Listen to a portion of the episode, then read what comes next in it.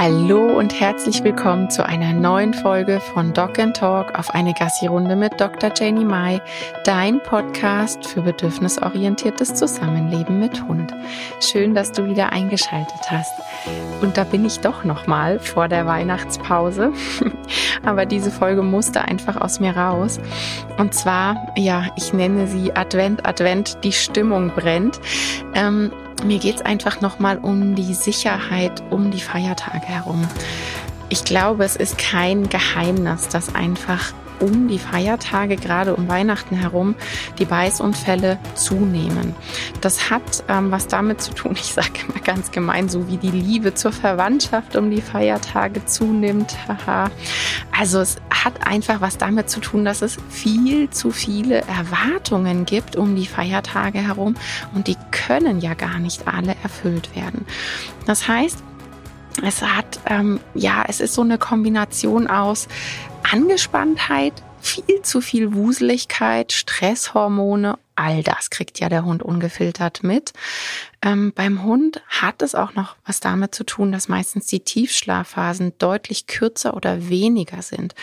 Ähm, es gab Studien, die belegt haben, dass Hunde, wenn sie aus Tiefschlafphasen geweckt werden, eine extreme Stresshormonausschüttung haben, was jetzt kein Wunder ist. Das ist bei uns Menschen ja auch so. Ich glaube, alle frisch gebackenen Eltern kennen das, wie man sich fühlt, wenn man mehrmals hintereinander aus Tiefschlafphasen ähm, geweckt wurde.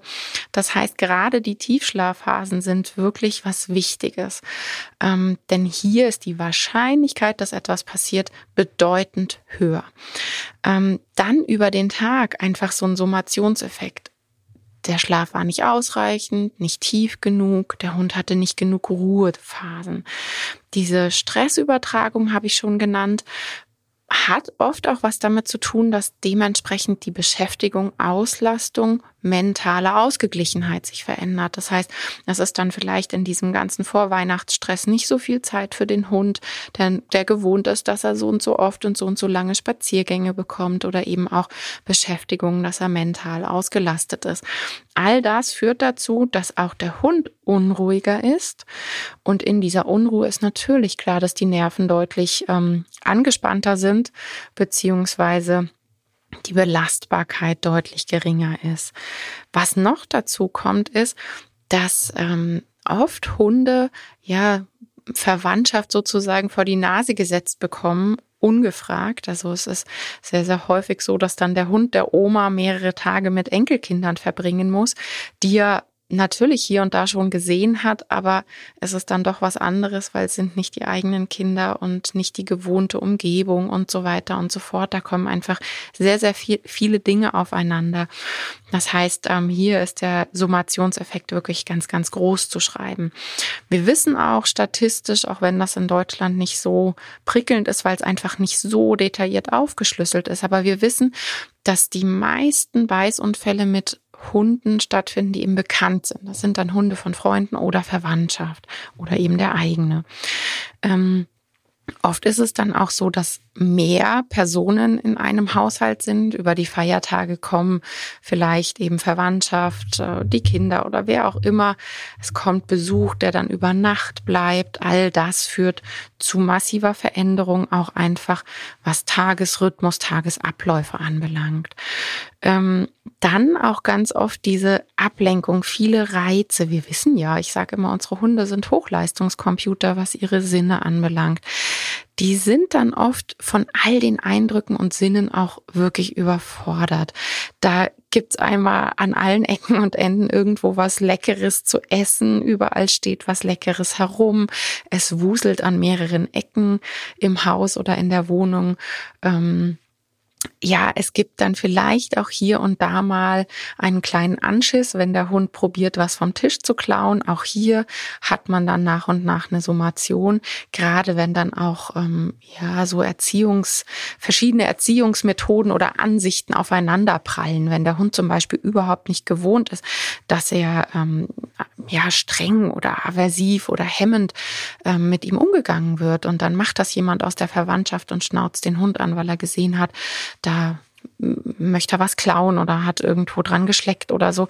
Da spielen so, so viele Dinge rein. Ähm, was ich bei meinen Hunden auch immer bemerke, wenn ich bei meinen Eltern bin, es ist ja durchaus auch die veränderte Spazierumgebung. Ja, also dieses Ritualisierte, wie der Morgen abläuft, wie der normale Spazierweg ist, wen man trifft, was da so passiert. All das ist ja dann in der neuen Umgebung durchaus deutlich aufregender und kommt noch in Summe dazu, ähm, obwohl dann natürlich zu Hause eben auch nicht so viel Ruhephasen sind. Ähm, das heißt, auch hier wieder ganz arg drauf achten, lerne deinen Hund lesen. Das kann immer wieder hilfreich sein, kann ich wirklich nur sagen, durch das Online-Training habe ich das gemerkt, dass die Menschen viel, viel mehr Videos machen vom Training von ihrem Hund und dadurch den Hund ganz anders lesen können, weil man einfach Dinge wahrnimmt, die man nur wahrnimmt, wenn man das auf dem Video sieht und nicht, wenn man in der Situation selber drin steckt und selber irgendwie was tun muss und ähm, im Kopf überlegen muss, was ist jetzt das Beste und wie soll ich handeln. Also lerne die Körpersprache deines Hundes kennen. Wie ist die Leiter der Aggression von deinem Hund? Wie sieht er aus, wenn er gestresst ist? Wie sieht er aus, wenn er sich unwohl fühlt, wenn er bedrängt ist? Ja, klar, Abknurren, denke ich, reagieren wir immer, weil dann hören wir etwas. Beim Abschnappen ist es dann meistens so, dass hemmend auf den Hund eingewirkt wird. Bitte das nicht machen. Auch das Knurren würde ich niemals verbieten. Es ist Kommunikation und das ist ein Reminder.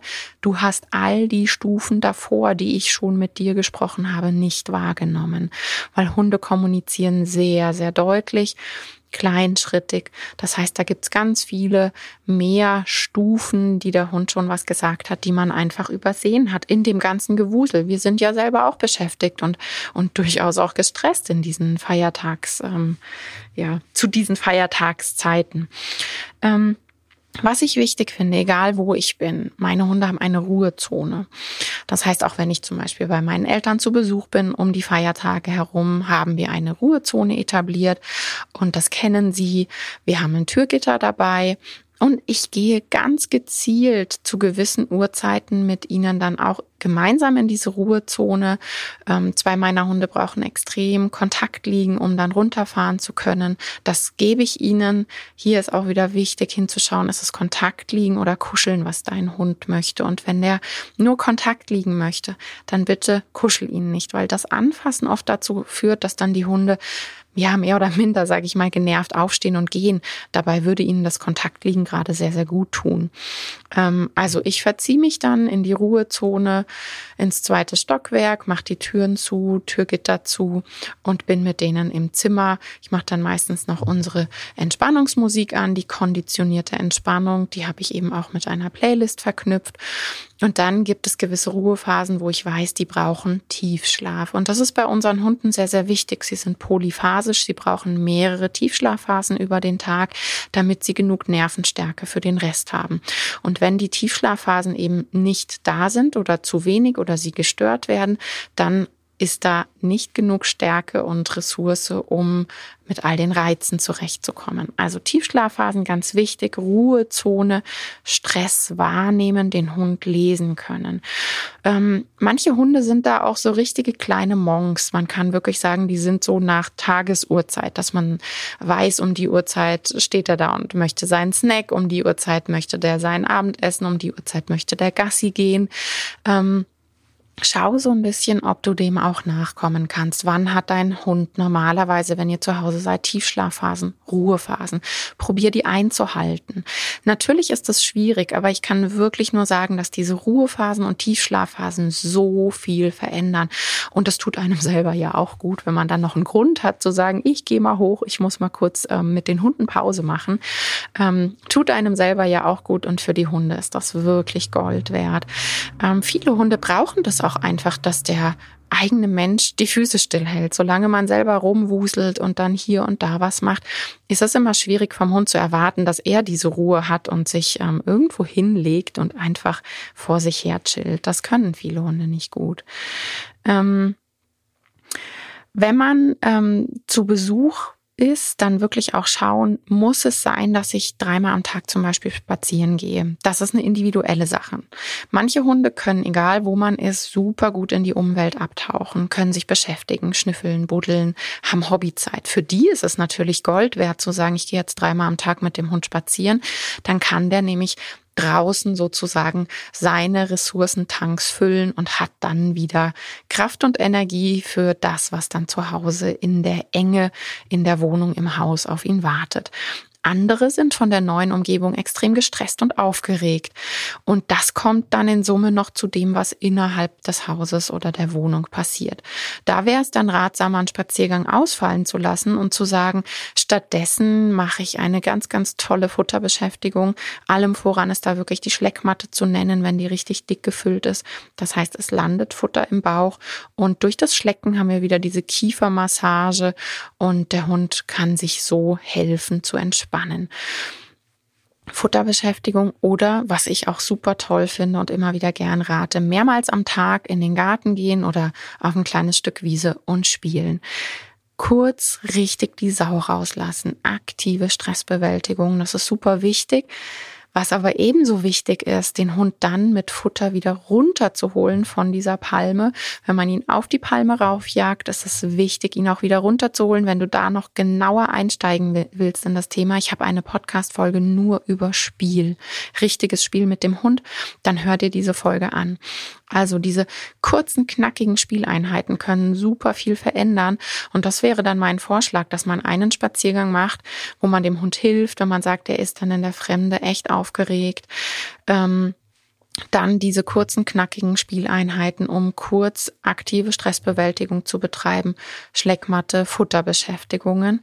All das führt dann dazu, dass man dicke einen Spaziergang ausfallen lassen kann, denn das, was in der Wohnung, im Haus, da alles auf ihn einprasselt, das muss der ja auch irgendwie verarbeiten können. Das kostet Kraft und Energie. Und wenn man dann einfach noch zusätzlich dauernd spazieren geht in der Fremde, weil man irgendwo zu Besuch kommt, dann ist klar, dass das Stressfass echt überläuft. Also da vielleicht schauen, dass man den Tag so ein bisschen umstrukturiert. Ähm, Aktive Stressbewältigung ist natürlich umso wichtiger, je jünger der Hund ist. Ja, das kennt man, dass die dann erstmal, wenn irgendwas ganz anstrengend war für die, dass die dann erstmal wie wild rumflitzen müssen. Und das kann man wunderbar über Futterkegeln, auch mit Futter kann man toll spielen oder eben ein Spielzeug mitnehmen. Das wäre super wichtig. Also, wenn ich ähm, irgendwo hinfahre zu Besuch, wenn wir über die Feiertage zu meinen Eltern fahren, habe ich definitiv die Schleckmatten, die Futterbälle dabei. Ich habe Spielzeuge meiner Hunde dabei und genug Leckerlis, Kausnacks und so weiter, um da wirklich auch mit denen in die Futterbeschäftigung zu gehen. Ähm, Familienspaziergänge, auch so der Klassiker. Man geht dann spazieren, die komplette Verwandtschaft kommt mit das finde ich für die Hunde echt anstrengend, für einen selber doch auch. Bitte immer wieder den, den Perspektivwechsel machen. Empathie. Empathie hilft da so arg. Durch den Perspektivwechsel ähm, fällt es einem leichter, Empathie zu entwickeln, weil man eigentlich ja selber weiß, wie das ist auf so einem ähm, Familienspaziergang. Und da würde ich einfach sagen, nimm den Hund an die Leine, fang da gar nicht an mit, ähm, A, in Gespräche gehen von Verwandtschaft, die dir erzählt, wie man das mit dem Hund besser machen sollte und warum man doch kein Leckerli und du bestätigst den doch und was weiß ich. Spar dir das und deinem Hund. Nimm ihn einfach an die Schleppleine, nimm Leckerlis und ein Spielzeug mit, dass er in deiner Nähe bleibt. Oder, das mache ich, ich gehe über die Feiertage fast nie mit meinen Eltern und deren Hund spazieren. Das hat natürlich auch erstmal gedauert und ähm, ich verstehe das auch im Perspektivwechsel bei meinen Eltern, dass man sich da dann erstmal vor den Kopf gestoßen fühlt. Aber ähm, wenn man das erklärt, dass es dabei wirklich um Stressbewältigung für alle Beteiligten geht und man dann die Zeit, die man in der Wohnung gemeinsam ist, einfach mehr Nerven hat und dadurch dann mehr Spaß, dann ähm, kommt das ja unterm Strich allen zugute. Also sich auch gerne da mal abseilen und nicht mit zum Spaziergang ähm, gehen, wo alle unterwegs sind. Ähm, ja, wir machen das seit Jahren und das tut wirklich allen sehr, sehr gut, allen Beteiligten. Und die Gespräche, die immer auf, aufkommen mit gut gemeinten Ratschlägen, ja, hm, da bleibt, glaube ich, nur sich so ein bisschen in die ähm, in die gute Kommunikation einzulesen, dass man ja, probiert das nett zu lösen. Danke für den Tipp, aber ich mache das so und so und ich möchte das auch so machen. Oder man blockt ganz ab und sagt, hey, ich mag da gar nicht drüber sprechen und fertig aus. Ähm, für mich ist tatsächlich immer eine Geschichte, wo ich sage, warum wird verlangt, dass der Hund Nerven zeigt, Nervenstärke zeigt und hat, wo der Mensch sie nicht hat. Weil ich kenne wirklich niemanden, der sagt, dass so, wo dann mehrere Verwandte zusammenkommen. Man macht da Weihnachtsfeier über mehrere Tage. Ich kenne niemanden, der sagt, das ist einfach nur schön und total entspannend. Das ist schön, aber anstrengend. Und wenn man dann verlangt, dass der Hund da Nerven hat mit all seinen Sinnen, ich habe es vorhin gesagt, er ist ein Hochleistungskomputer, er ist viel schneller im Overflow. Ähm, Geräusche, da läuft Musik, Gerüche, da ist so, so viel. Ähm, deshalb auch nochmal ein Tipp, vielleicht an eine Hausleine zu denken. Meine Erfahrung ist immer, wenn man den Hund dann bei sich hat, ich setze mich da dann ganz gerne am Tisch auch strategisch so, dass von hinten und von der Seite niemand kommen kann. Wenn man sich da mit Hund in die Ecke setzt und den mal anleint kurzfristig, dann hat der Hund einen gewissen Radius. Ich habe natürlich dann die auftrainierte Decke dabei, die Ruhedecke vom Hund und Leckerlis und begleite den Hund. Aber auch eine Hausleine kann ganz arg helfen, wenn das auch wieder nicht über, du musst jetzt und ähm, ja, Klappe halten, da musst du durch. So ist es natürlich nicht gemeint, sondern auch wieder mit Hilfe für den Hund da sein, aber ihm die Möglichkeit nehmen, die ganze Zeit rumzuwuseln und überall ins Geschehen reinzubrettern. Das hilft manchen Hunden. Wenn es Stress aufbaut, dann bitte, dann nimm den Tipp und geh du in ein anderes Zimmer, mach mal die Tür zu und schau, ob du dem Hund in dem Fall Co-Regulation geben kannst und ja, eben auch selbst Ruhe vermittelst. Man muss dann auch selber ruhig sein. Kurze, knackige Folge.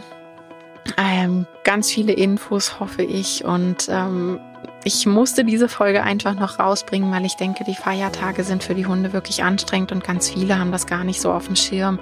Ich lasse zum Beispiel auch mit meinen Hunden nicht spielen. Das sind auch wieder so Situationen.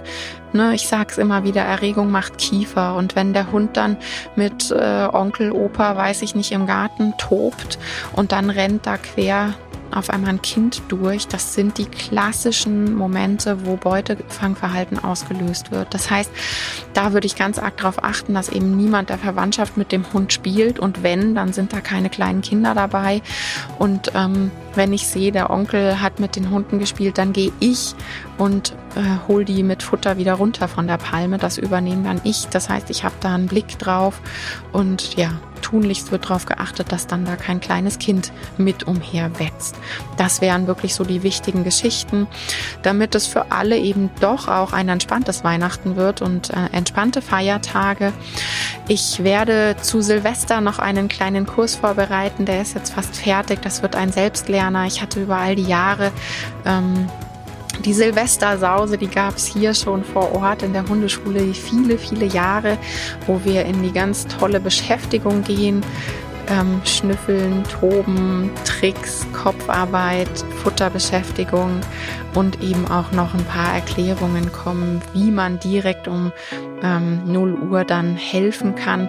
Das gibt's ab nächster Woche als Selbstlerner zu kaufen. Da kannst du einfach auf meine Homepage schauen oder melde dich zum Newsletter an, dann kriegst du den Link ganz automatisch. Also ich hoffe, ähm, dass ihr ganz, ganz tolle, schöne Weihnachten alle miteinander verbringt und schöne Feiertage gesund vor allem und gut ins neue Jahr rutscht und ich freue mich auf Januar. Dann geht es wieder gewohnt weiter mit mir und allen Inhalten auf Insta, Podcast und so weiter. Ich wünsche dir eine ganz tolle Zeit und bis nächstes Jahr. Tschüss!